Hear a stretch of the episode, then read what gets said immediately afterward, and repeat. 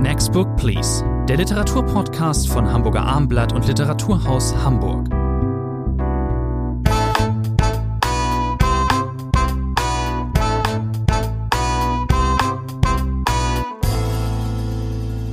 Next Book Please, eine neue, frische Ausgabe heute mit drei Titeln. Wir besprechen Lisa Eckarts ähm, O Mama, erschienen im Zollner Verlag. Wir, das sind Rainer Moritz vom Literaturhaus äh, Hamburg und ich, Thomas André. Wir besprechen also Lisa Eckart, wir besprechen Richard Russo, Shit Show, erschienen bei Dumont und Sorge Chalandons Wilde Freude, erschienen bei DTV. Wir fangen an mit Lisa Eckart. Das ist ein spezielles Debüt, bekam viel Aufmerksamkeit äh, zuletzt. Äh, da gab es äh, ja, eine Hamburger Ein- und Auslade- und wieder Einlade-Affäre, so nenne ich das jetzt mal. Ähm, da ging es darum, dass, äh, erläutern wir für alle, die es nicht mitbekommen haben, dass es ähm, Probleme gab, so nenne ich es jetzt mal, mit dem Veranstaltungsort. Da befürchteten die äh, Veranstalter, dass äh, es zu äh, Protesten oder zu Aktivitäten von Linksaktivisten kommen konnte, kommen würde. Alles bisschen zunächst undurchschaubar, gab viel ähm, ähm, Presse dann dazu, dass diese Entscheidung doch ähm, nicht so wirklich richtig war. Dem stimmen wir wahrscheinlich zu. Vielleicht kommen wir da später nochmal zu. Jetzt reden wir aber erstmal um das, was es wirklich geht und was dann erstmal überhaupt nicht, äh, um was es überhaupt nicht ging in dieser ganzen Affäre. Wir reden über das Buch, über die Literatur. Lisa Eckert ist eine, wer sie nicht kennt, eine österreichische ähm, Kabarettistin und ähm, ähm, Poetry Slammerin in Erscheinung getreten vorher, lebte in Berlin eine Zeit lang, jetzt, wie ich gelesen habe, mittlerweile in Leipzig, 27 Jahre alt, zählt zu den großen Talenten auf der Kabarettbühne, kann man glaube ich so sagen. Jetzt ihr erstes Roman, O Mama. Ja, da geht's schon los. O Mama oder O Mama das ist schon mal vom Titel, wie Sie es aussprechen. Das Buch ist ja sowieso für norddeutsche Ohren nicht ganz leicht zu lesen, weil es getränkt ist mit Austriazismen. Die wunderbar sind. Man muss aber gelegentlich mal nachschauen. Selbst ich als Süddeutscher musste zwei, dreimal äh, nachschlagen, was es mit manchen Ausdrücken aufgeht. Also Sie, ich würde Oma sagen. Ja, wahrscheinlich. Okay.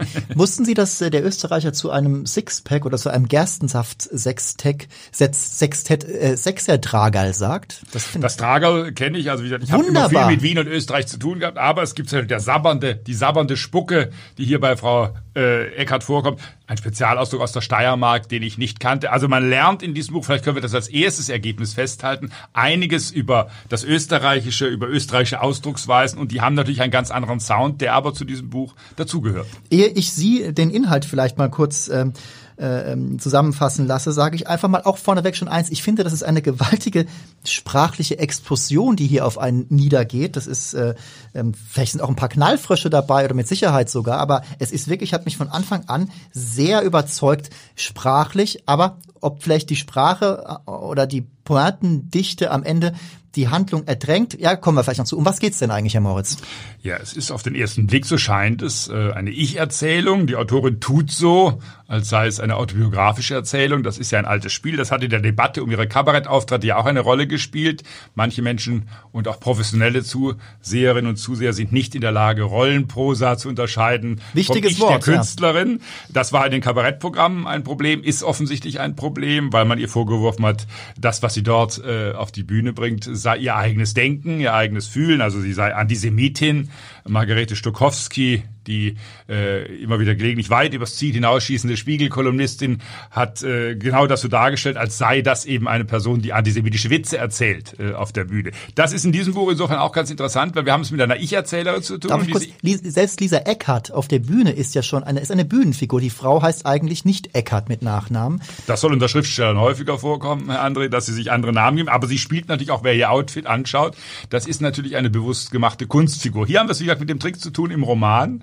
Eine Ich-Erzählerin, diese Ich-Erzählerin, das wird schon auf den ersten Seiten deutlich, heißt Lisa. Also alles deutet darauf hin, ja, das muss doch ihre eigene Geschichte sein. Nun weiß ich über das Familienleben von Lisa Eckert zum Glück fast nichts. Deswegen äh, kann mich diese Frage gar nicht groß beschäftigen. Wir haben es, ich sag's mal so, mit einer Ich-Erzählerin zu tun, die so tut, als sei sie wie der Autorin identisch und die erzählt nur die Geschichte ihrer Großmutter. Diese Ich-Erzählerin, diese Omama, Omama Helga und deren Geschichte wird nun erzählt. Es gibt einen kleinen Vorspann, der ist ganz wichtig, Ein weil Prolog. da schon ein wichtiges Wort fällt. Thomas Bernhard fällt mhm. als Vokabel gleich schon auf der ersten Seite. Selbst dieser Bernhard, äh, schreibt die Erzählerin, habe, wenn er von seinem Großvater Freundbichler erzählt habe, sei er ins Sentiment verfallen. Selbst der böse Bernhard sei dann doch sentimental geworden, wenn es um seinen Großvater ging. Das hat sich die Erzählerin vorgenommen, wird ihr nicht passieren. Das passiert ihr auch nicht in diesem Buch, sondern es ist die sehr raue, sehr widersprüchliche Lebensgeschichte dieser Großmutter. Einsetzen tut die Handlung, das ist ganz wichtig. Ende des Zweiten Weltkriegs, die Russen kommen. Das ist sozusagen in dem Ort Mautern, wo das Ganze spielt in der Steiermark.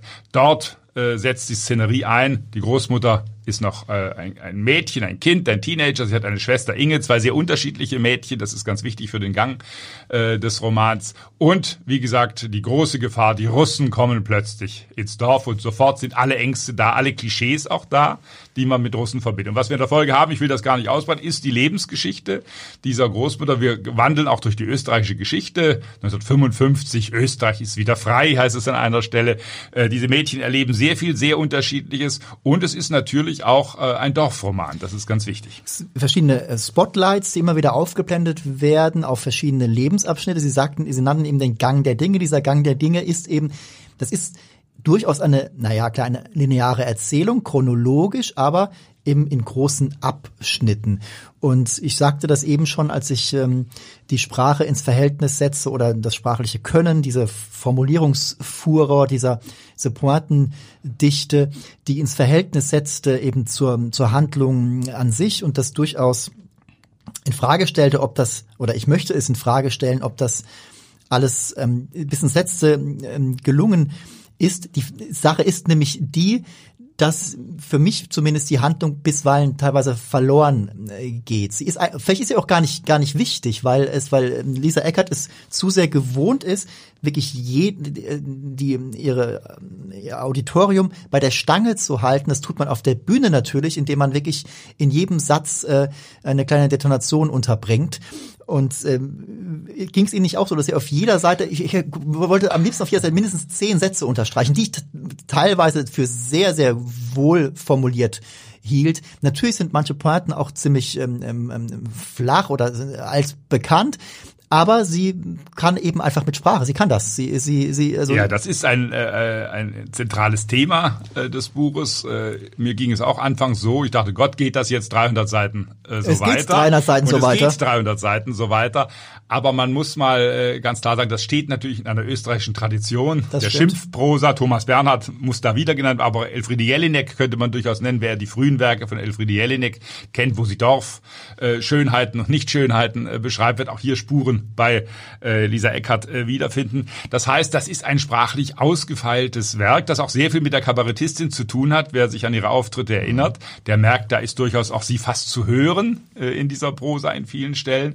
Ich habe sehr viele Debütromane in den letzten Jahren gelesen und viele sind von großer sprachlicher Schlichtheit. Das muss man mal so deutlich sagen. Das war für mich das auch nach einer Weile, wenn man sich eingelesen hat, man muss sich auf dieses Pointenfeuerwerk äh, einlassen, dann hat das aber natürlich schon eine Sprachgewalt, wie man sie bei einer 27-Jährigen, bei einer Debütantin ganz, ganz selten findet. Mit aller Bosheit, die natürlich über diesen Text gestreut sind. Es wird quasi alles beleidigt. Ich will mal einen Satz vielleicht zitieren. Gerne. Äh, da geht es natürlich um, äh, wenn die Dörflerinnen äh, in die Stadt kommen, da heißt es, wenn sich die Schönheit vom Land, Lande mal aufhübscht, bleibt von der Schönheit nicht viel übrig, aber umso mehr vom Land. Also solche Beschreibungen gibt es zuhauf äh, in diesem Buch. Teilweise natürlich nicht jede Pointe sitzt, äh, da würde ich Ihnen zustimmen, aber es ist trotzdem äh, eine unglaubliche Vielfalt an Beobachtung, immer mit diesem sehr bösen österreichischen Tonfall, der natürlich, da ist sie ja nun wahrlich nicht die erste, äh, das Dorfleben, die Beschränktheit der Dörfler, aber es kommen auch die Städter, der Professor, der Doktor, die beiden Mädchen kommen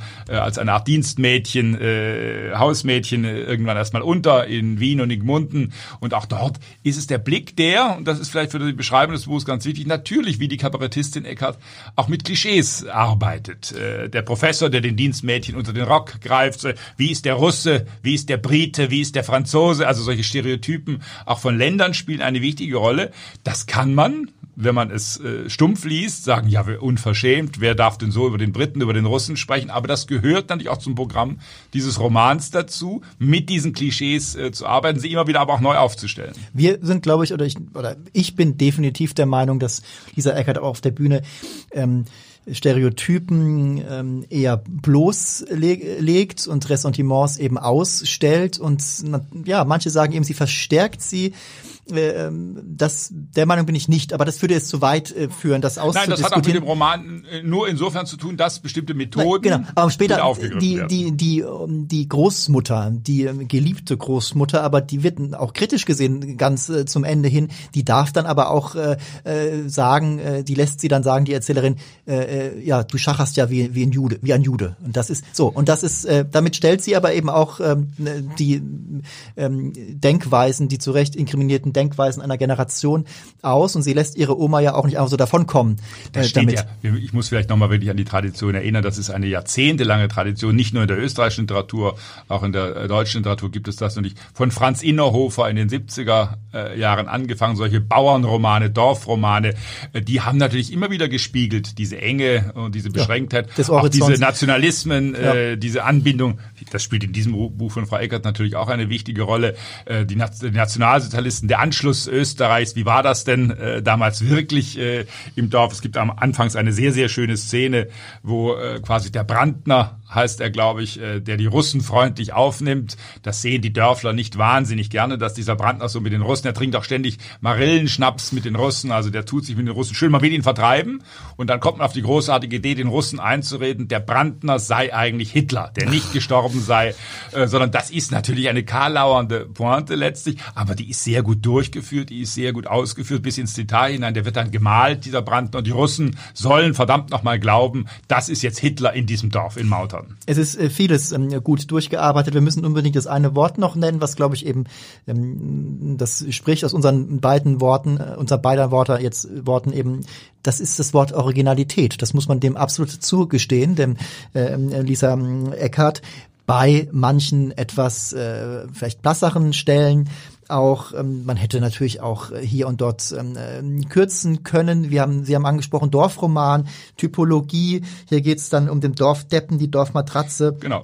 Was gibt es davon überhaupt noch? Diese herrlichen Menschen, der Dorfkretin ist leider ausgestorben. Da merkt man aber sofort, jedes dieser Kapitel ist eine, ein, ist ein Bühnenteil sozusagen. Den kann man einfach aus dem Roman lösen und kann den auf der Bühne ähm, vortragen. Die Lesungen mit äh, Lisa Eckert dürften äh, sehr, sehr äh, amüsant äh, und interessant werden, bin ich mir äh, relativ ähm, sicher. Auf die Dauer ist manches dann vielleicht auch mal ein bisschen anstrengender, aber ähm, wenn wir hier schon nur bei der Literatur jetzt mal sind und nur über Literatur reden und nicht über das, äh, das äh, Beiwerk, halte ich das auch für ein gelungenes Debüt und bin bei äh, starken sieben Punkten für Lisa Eckerts O Mama. Ich gehe gleich mal in die Vollen, lieber André, und gebe acht Punkte für Omama. Kommen wir jetzt zu einem zweiten Titel, der äh, weniger polarisieren dürfte, zu Richard Russos Shit Show, erschienen bei Dumont, wie gesagt. Ähm, das ist jetzt der zweite Titel von Richard Russo in diesem Jahr, ist äh, 1909, ah, zwar, 1919 bestimmt nicht, 2019 im Original erschienen, ist eine Und vielleicht darf ich das gleich ergänzen, äh, in Amerika nicht in Buchform äh, erschienen, sondern nur als Kindle, als E-Book sozusagen. Und Dumont hat jetzt in Anführungszeichen ein richtiges Buch daraus gemacht. 70 Seiten, also ein lange Erzähl knappes. eine lange Erzählung, so nennt man Genau. das. Die Amerikaner haben ja eine andere, etwas andere Tradition noch. Das sind ähm, Kurzgeschichten, Short Stories, Erzählungen, ähm, hoch angesehen. Wer es dort in eine der Zeitschriften schafft, kann dort eine Karriere starten mit einer wohlgebauten, gut, äh, gut gelungenen äh, Geschichte. Aber auch namhafte Autoren ähm, tauchen da teilweise noch auf. Russo, Sie sagten es, glaube ich, nicht. Es war einfach nur ein, oder beziehungsweise digital erschienen. Shitshow, um was geht es? Ähm, es ist ähm, ein, eine Erzählung äh, über die äh, Amerikaner, den, die, die, den Liberalismus Amerikas, nenne ich es jetzt mal. Da geht es um ähm, ähm, ein Ehepaar, beide ehemalige Dozenten, natürlich Dem Demokra Demokraten und äh, die ähm, wachen jetzt plötzlich auf in einem Donald Trump Amerika. Haben Freunde, die mit ihnen alt geworden sind und auch wohlhabend. Diese Freunde sind, äh, spielt in Arizona, äh, sind äh, ähm, weggezogen aus ähm, der Stadtmitte an den Rand und das Ehepaar ist aber eben da geblieben und ähm, muss jetzt eben gewärtigen, dass äh, ihr Land quasi gekapert wurde vom äh, bösesten Menschen überhaupt, dem äh, Donald Trump eben, the Donald. Ähm, da passiert etwas, äh, das Sie müssen es offen aussprechen. das. Zentralmotiv, wenn man, ja, man sagt einfach, es scheißt ihnen jemand in den Whirlpool. Also schöner, man muss es so knallhart sagen und das ist die Metapher für so vieles, was in diesem, um was es in diesem Stück geht. Was bedeutet das, dieses, dass sie, dass sie aufwachen oder dass sie merken, nachts geht jemand in ihren Garten und äh, tut sich da, erleichtert sich da, defekiert in ihren Whirlpool. Was bedeutet das? Ja, das ist eine sehr, sehr gute Frage. Ich muss ehrlich zugeben, ich war anfangs etwas skeptisch. Äh, man denkt, ja, das ist so ein schnell geschriebenes Stück, äh, um kurz nochmal auch äh, als Autor aktiv in die amerikanische Gegenwartspolitik einzugreifen. Die Figuren sind übrigens auch so alt, wie sie in Rousseaus gerade veröffentlichten letzten Roman, Jenseits der Erwartungen, waren alle so Mitte 60, Sie haben es erwähnt, pensionierte Uni-Dozenten. Dann kommt der Name Donald Trump, also er ist gerade gewählt worden äh, und äh, eine Situation, die wir auch in Deutschland von unseren Einschätzungen her kennen. Niemand hat das erwartet, niemand hat damit gerechnet. Einer äh, diese Paare, die sich dann treffen, gleich zu Beginn äh, kommt man auf ein Abendgetränk, es ist November äh, zusammen. Einer gibt dann im Laufe des Textes zu, er habe Trump gewählt. Da sei ja doch nicht alles falsch, äh, was da gefordert wird. Aber die entscheidende Frage ist natürlich, und der Verlag hat das mit seiner Werbung für dieses Buch auch angeheizt, indem das Wort Parabel gleich verwendet wird, äh, auch auf dem äh, Klappentext. Das heißt, man fragt sich natürlich nach einer Weile, ja, was will Rousseau uns hier eigentlich erzählen? Äh, es ist diese Geschichte, Sie haben die grobe Handlung beschrieben. Es führt ja sozusagen weiter. Dieser Fäkalienfund äh, im, im Swimmingpool führt dazu, äh, es geht dann noch weiter, auch die äh, Verdunstungskühlanlage im Haus wird von diesem üblen Menschen eingesetzt. Das Haus ist quasi unbewohnbar. Und Ellie, äh, die Ehefrau, äh, beschließt sofort, hier bleibe ich nicht. Sie will eigentlich zu ihrer Tochter, die in Kalifornien lebt. Auch da ist die Ehe auseinandergegangen. Das heißt, wir haben plötzlich sehr brüchige, wie oft bei Richard Russo, brüchige Familienverhältnisse. Und man fragt sich natürlich schon, ja, Parabel, Parabel auf was? Was will uns dieser Text eigentlich zeigen? Ist das eine äh, Hinweis darauf, dass hier alles brüchig ist, dass diese bürgerliche Elitenwelt, das sind ja wenn auch nicht an hochklassigen Universitäten beschäftigt, aber doch Universitätsdozenten. Was will uns der Text sagen? Ist da alles schon vorher kaputt gewesen? Ist das der Grund, dieser Zerfall der amerikanischen Elite, dass äh, Hillary Clinton nicht gewählt worden ist, sondern Donald Trump. Also der Text, das muss ich deutlich so sagen, man denkt ja sofort Fäkalien, ah, Trump, das ist sozusagen der Verursacher von allem. Und je länger diese 70 Seiten äh, sich äh, erstrecken, umso fragwürdiger wird eigentlich äh, die Klarheit dessen, was uns Richard Russo erzählen will. Und das, das macht äh, diese Geschichte dann eben so qualitativ so gut. Wir wissen, dass äh, eine ähm, Erzählung, die nach allen Seiten hin abgedichtet ist, wo vollkommen klar ist, das muss man jetzt so und so lesen, die sind selten gut.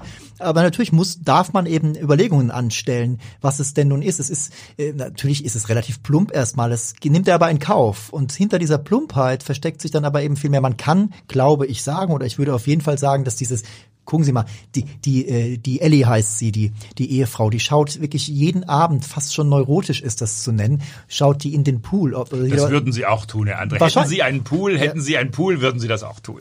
Das ist aber auch das, die Selbstbefragung natürlich der Demokraten. Was ist, was, was ist hier mit uns äh, passiert? Und äh, dieses, dieses, dieser, dieser ähm, Haufen, äh, dieser Kothaufen im äh, Paradies, das eben kein Paradies äh, mehr ist. Und das hat dann eben was mit der Heraufkunft der Donald Trumps zu tun. Und, und die Polizei ist hilflos, die Polizei wird eingeschaltet, aber sie sagt, wir können eigentlich nicht zu. Es gibt eine Auflösung, die wir nicht verraten, Natürlich nicht. Äh, dass sozusagen die Geschichte doch etwas anders ist, als es am Anfang äh, scheint. Nein, ist das ein Zurückweichen?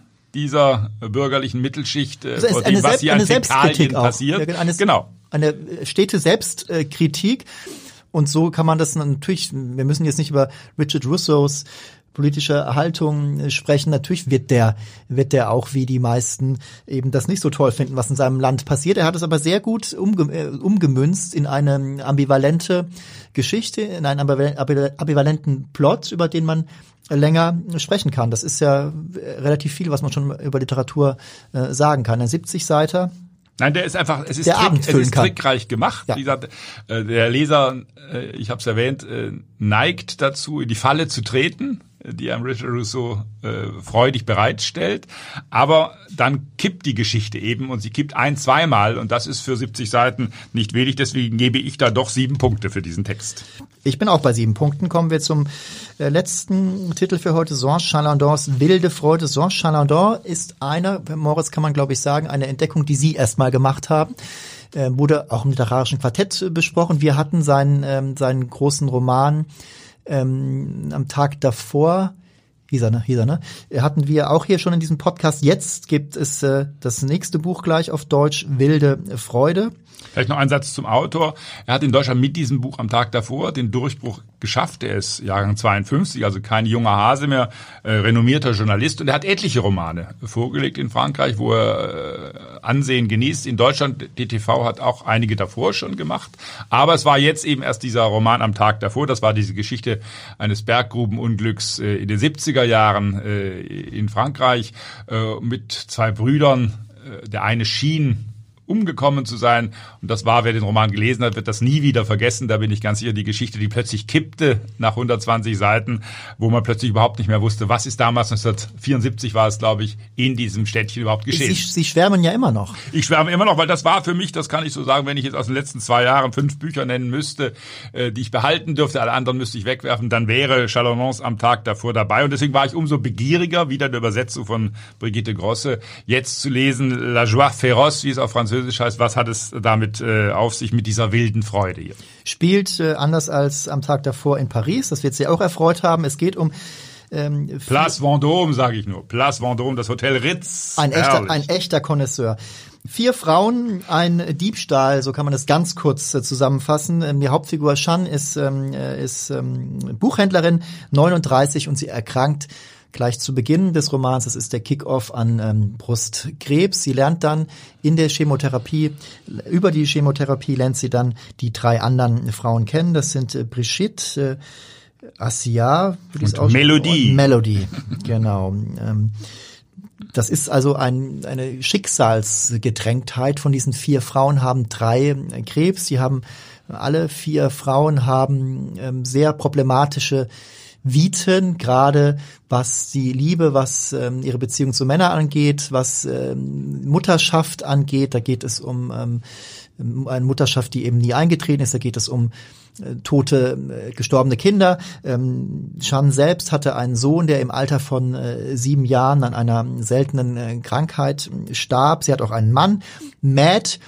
Und ähm, dieser Matt ist, das äh, lernen wir recht schnell, ein eher schäbiger Charakter, der mit der Krankheit seiner das haben Frau, Sie aber höflich beschrieben. seiner Frau überhaupt. Ja, wir müssen später, vielleicht kommen wir nochmal dazu, über ähm, das Geschlechterverhältnis und was ähm, Shanador hier eigentlich macht. Also, ums den noch kurz zu raffen, den äh, den Plot. Ähm, diese vier Frauen tun sich zusammen. Ähm, Melodie hat äh, auch eine unglückliche Geschichte. Ihr Sohn wurde entführt nach Russland vom russischen Vater und äh, sie möchte diesen äh, Sohn sozusagen wiederhaben und dann sagt der Mann, äh, ja, dafür möchte ich aber 100.000 Euro. Nun brauchen sie Geld und da planen sie eben den Überfall auf einen, äh, auf einen Juwelier.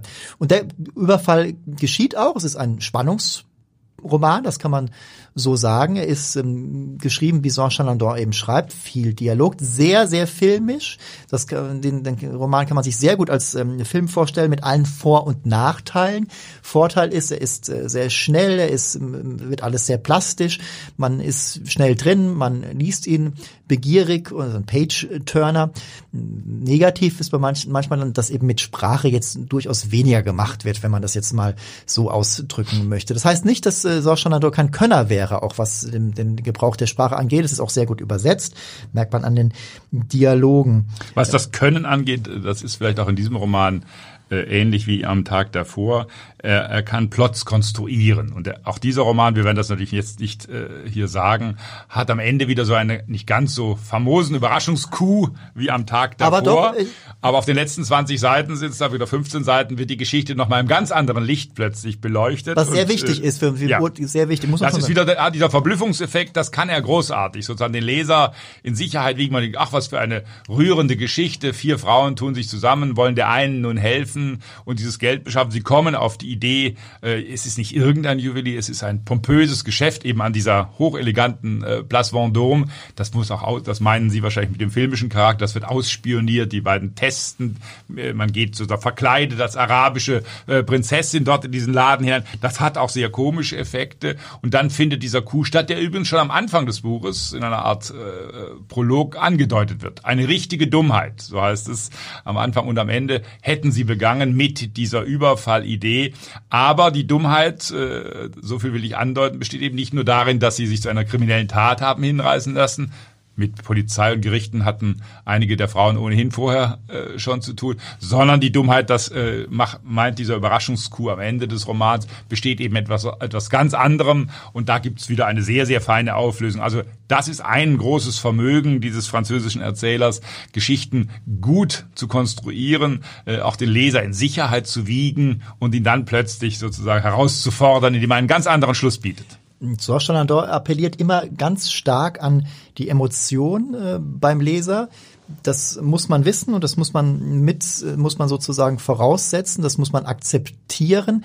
Das, manche Sachen kann man, ja, das Wort Kitsch kann man schon gebrauchen. Hier ist die grundlegende Idee oder die Message erstmal, dass hier vier Menschen, denen das Leben, wie es eben manchmal so ist, auch mitgespielt hat, ist die nochmal eine große, trotzige Aktion. Sie wollen dem Leben noch etwas abtrotzen. Sie brauchen auch noch etwas, an dem sie sich sozusagen aufziehen können, dass ihnen nochmal letztlich ein, äh, Stär ein Stärkungsroman letztlich. Ein, Stärkungsroman. ein Solidaritätsroman. Die Frauen schließen sich zusammen. Sie haben die Rolle der Männer schon angesprochen. Matt ist nun eine äußerst kümmerliche Gestalt, also ja. Jeans äh, Ehemann, der sozusagen keinerlei Empathie hat, der überfordert ist durch die Krankheit. Ich kann das nicht, ist eine seiner Reaktionen, als sie ihm erzählt, dass sie erkrankt ist, dass ihr die Haare ausfallen, eine Vorstellung, die ihm Angst macht, äh, als sie dann auch noch sich freiwillig die Haare äh, abscheren lässt, äh, also vor der Zeit. Äh, findet er das ganz voll. Das ist, das kann man auch kritisieren an diesem Buch, vielleicht ein bisschen eine zu eindimensionale äh, Männerfigur. Es gibt eigentlich keine, es gibt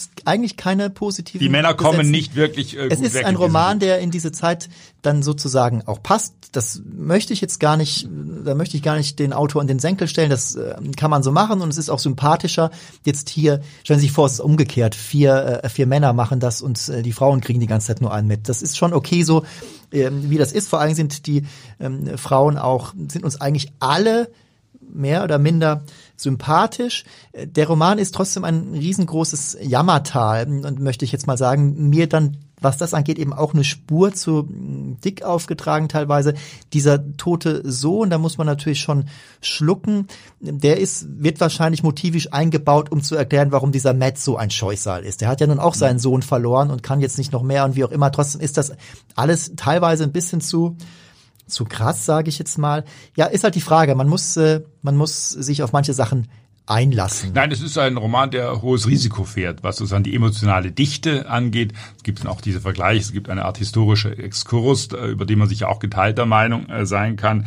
Was bedeuten kahl geschorene Frauen, die Hexen, die kahl äh, geschoren wurden früher. Was genau. ist das für ein Motiv sozusagen in der Kulturgeschichte, auch in der Frauenkulturgeschichte? Dennoch hat dieser Roman natürlich erlebt von dieser großen Kraft, die diese Frauen sich geben. Sie haben gesagt, es sind äh, sehr starke Charaktere, ganz unterschiedlicher Natur. Wie diese Frauen äh, interagieren, das spielt eine wichtige Rolle. Wie sie nun natürlich, das muss man klar sagen, auch versuchen, einen Ausweg zu finden aus diesem deprimierenden Leben als Kranke, als vom Tod gezeichnete Frauen zum Teil und und äh, als Frauen, die unglaublich viele Schicksalsschläge haben über sich ergehen lassen müssen. Also dieser, dieses Bündnis der Solidarität, das spielt eine ganz wichtige Rolle. Das ist, wenn man so will, auch eine der Botschaften äh, des Buches. Klar. Eine sympathische Botschaft.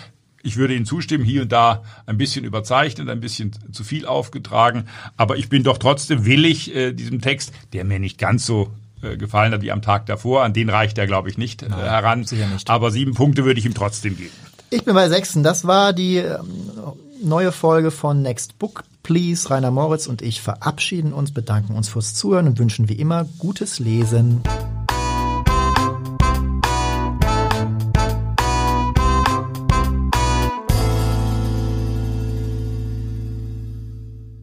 Weitere Podcasts vom Hamburger Abendblatt finden Sie auf abendblatt.de slash podcast.